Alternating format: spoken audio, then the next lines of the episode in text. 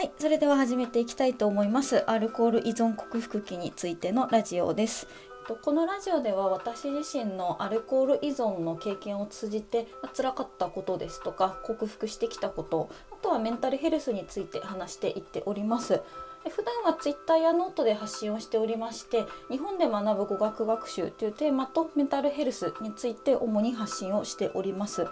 でノートの方は語学学習がメインのトピックになるんですけれどもこちらのラジオではアルコール依存やメンタルヘルスについて主に話していきたいと思っております。よろしくお願いします。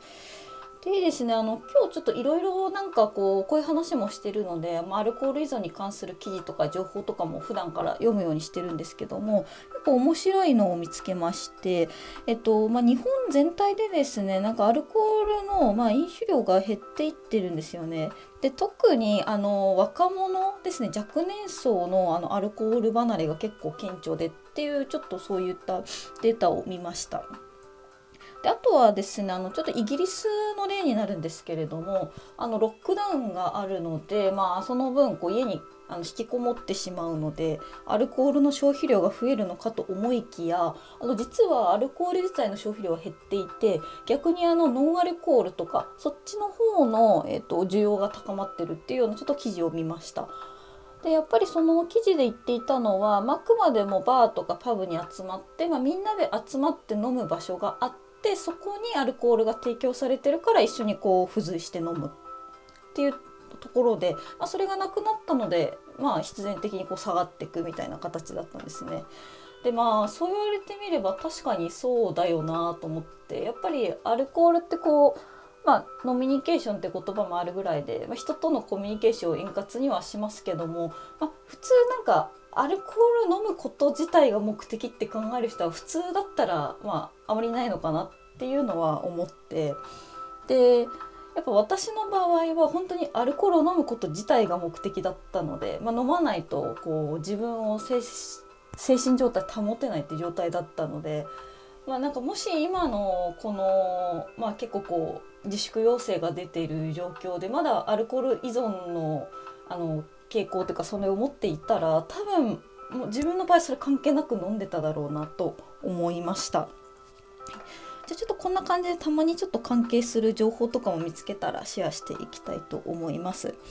はい、ではですね本題というか前回の引き続きに入りましてまあちょっといろいろまああの変な無茶な飲み方をしたりとかあとはそのお金借金しちゃったりとか、まあ、そういう話もしつつで、まあ、今日なんですけども本当にあのこのままじゃやばいこれはもうやめないとって思った出来事を話していきます。でまあ、あのこのままじゃやばいっていうのはあのこの大きなやらかし出来事がある前からは思ってたんですよね。やっぱりだんだん飲酒量が増えてって飲み方が無茶になってってまあなんでしょうねそのまあ盛り上がって人の悪口ついたり悪態ついたり、まあ、それこそ下ネタ言って泣き出すとかなんかそういうなんか結構酒癖悪い飲み方はしてたんですよね前から。でただなんかああでも気をつけなきゃなって思うぐらいでなんか何かするってことは特にしてなかったんですよ。まあ、分かっちゃいるけどやめられないって感じですよね本当に。で、えーとまあ、そういったのを結構もうずっと何年も続けててである日あの当時勤めてた会社で懇親会があったんですよ全社員が参加する。って言ってもそんなにあのすごい大きい会社じゃなかったんで全社員含めても多分40とか50とかでまあその当時参加する人とかに関しては30ちょっとだったのかな。でまあ一次会でまあみんなでこう飲んで、まあ、社長とかもいるところで飲んで、まあ、他の上司の人とかあの幹部の人がいるところで飲んでで二次会はまあ本当に仲いい人たちだけでカラオケっていうふうになったんですね。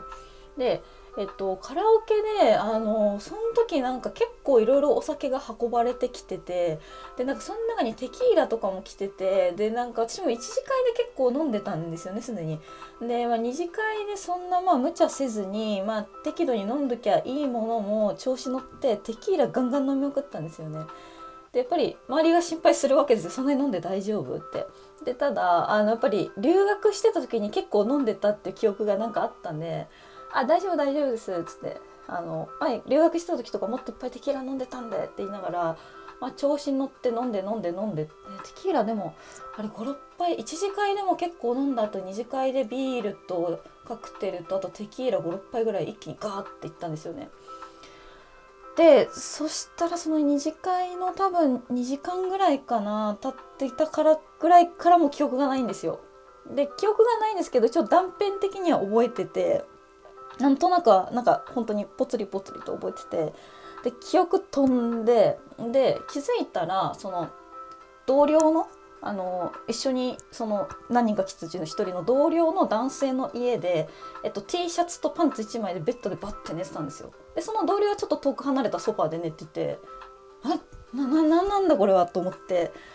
でまあちょっとその後まあその同僚から聞いた話とか周りから聞いた話とあと断片的に思い出した記憶でちょっと総合するとえっと煽りまくなんかもうガンガン煽って飲みまくって自分で飲みまくってその後もうフラフラになってトイレに行って半分倒れた状態で思いっきりトイレでリバースしてたらしいんですよね。でリバースして、まあ、トイレも汚すし自分の服にもつけちゃって汚しちゃってでその後もう下手ってなって立てなかったらしいんですよね。でさすがにこれはやべえと思っ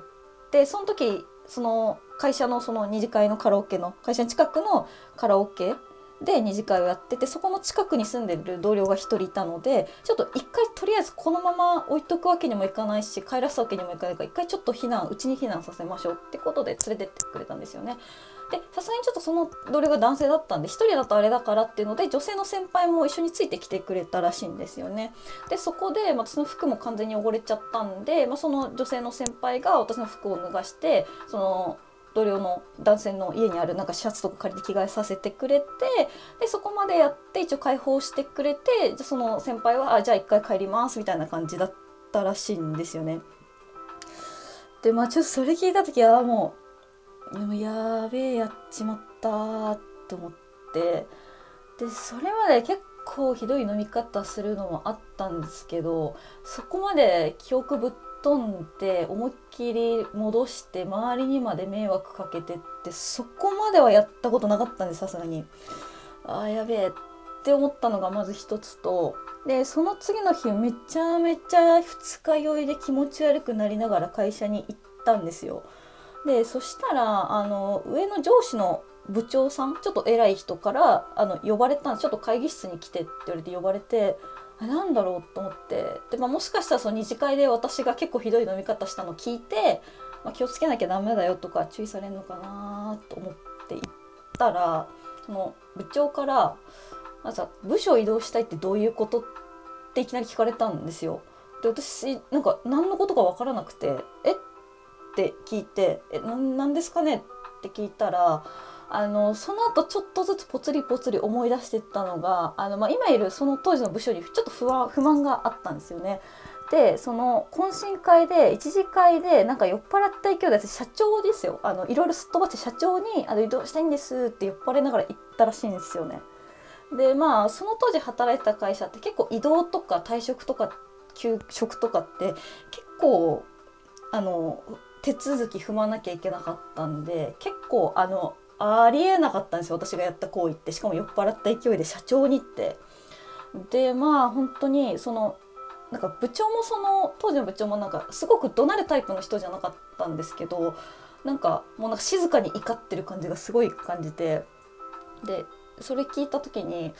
あ自分ちょっとこれはやばいなってあのこれってそのお酒飲んで判断能力が鈍るとかそれ以前の問題じゃなくてなんか本当にやってはいけないことを知ってるんだって自分だけの問題じゃなくても周りに迷惑までかけてるんだこれはと思ってで自分